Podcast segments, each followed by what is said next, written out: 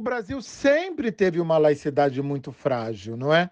Se nós pensarmos na, na colonização, é, a colonização se dá por meio de missionários, não é? Por meio de catequese, não é? Por meio da eurocentricidade, por meio de um padrão europeu de ser, existir e pensar. E tomado como única possibilidade legítima, uh, justa, civilizada de existir, não é?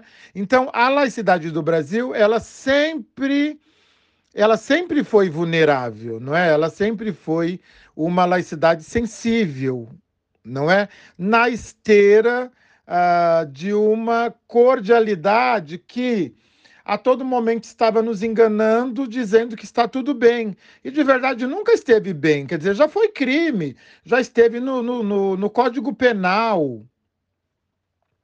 A criminalização uh, das religiões de matriz africana, não é? Já foi crime, não é? Quer dizer, as casas já foram fechadas, pais e mães de santos já foram presos, pela prática das religiões de matriz africana. Isso ontem, ontem, não é? Na primeira metade do século XIX. Então, a laicidade sempre foi uma laicidade muito uh, comprometida, muito vulnerável, muito sensível, não é?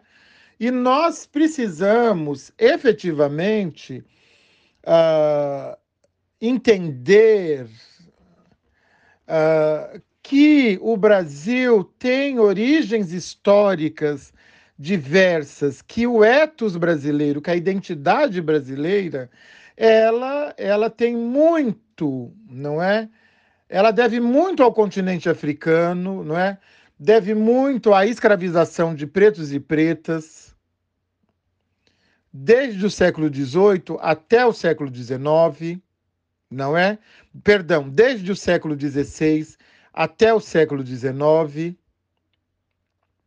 Nós temos uma história de 350 anos de escravização de pretos e pretas, não é? Quer dizer, isso é, isso quer dizer que o Brasil ele deve muito ao continente africano, à cultura africana, aos valores civilizatórios africanos, africanos, mais que as religiões é, de matriz africana sempre foram perseguidas, não é? Como é que a gente como é que a gente vai, é, em alguma medida, amenizar esse racismo religioso? Nós precisamos reescrever a história do negro no Brasil.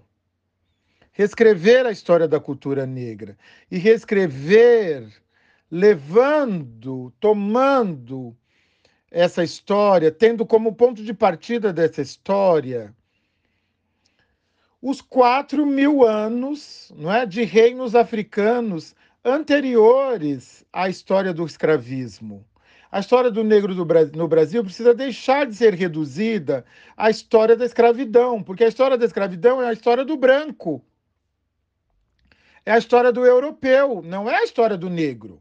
É a história do branco sobre o europeu, sobre, sobre os negros africanos. E nós precisamos uh, de uma formação, precisamos de uma educação, não é? Precisamos é, é, de conhecimento sobre uma história negra anterior à escravização de pretos e pretas no Brasil. Quando a gente conseguir devolver ao negro a sua verdadeira história no continente africano, nos impérios africanos, nos reinos africanos, com tecnologia, com ciência, com religião, com organização, com economia que já existia, não é? Esses, esses reinos já tinham tudo isso, eu penso que aí a gente vai conseguir dessatanizar as religiões de matriz africana no Brasil.